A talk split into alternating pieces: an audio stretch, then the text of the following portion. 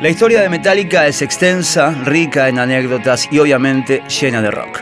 Este podcast es una adaptación en audio del libro Nacer, Crecer y Morir de Metallica, volumen 1, escrito por Paul Branigan e Ian Wingwood, editado en Argentina por la editorial Malpaso y realizado con permiso y colaboración de la misma. Parte 6. No Life Till Leather. Sin vida hasta el cuero. En septiembre de 1977, Hetfield comenzó sus estudios en el Instituto Downey, en Brookshire Avenue.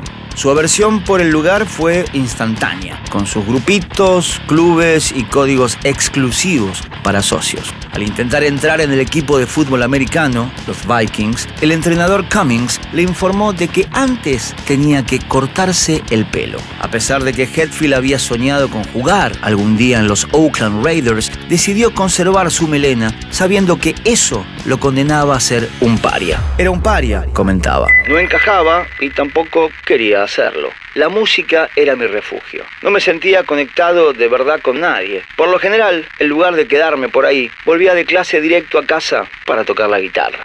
En las clases, Hetfield se topó una mañana con Ron McGovney, un compañero de clase en la secundaria East de Downey. Los padres de McGovney eran los dueños de un taller mecánico ubicado justo enfrente de la empresa de transporte de Virgil Hetfield, pero sus hijos nunca habían tenido relación entre ellos. McGovney recordaba a Hetfield porque era el único en clase de música que sabía tocar la guitarra.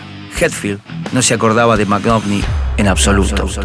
Como dos troncos a la deriva frente a sus compañeros obsesionados con la popularidad, los dos reconocieron en el otro la cruz de soledad con la que cargaban.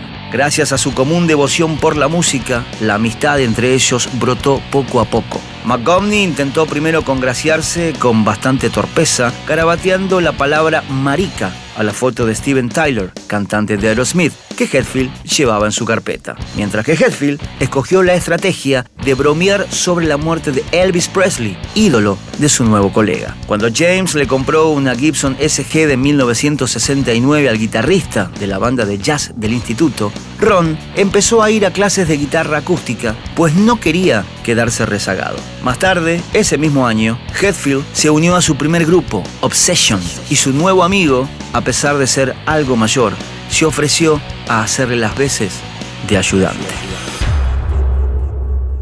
En el próximo episodio seguimos adentrándonos en la historia de Metallica en esta adaptación de Vorterix.com a un podcast del libro Nacer, Crecer, Metallica, Morir. Suscríbete en las redes sociales de Vorterix y en tu plataforma de audio preferida para recibir los recordatorios de cada nuevo capítulo.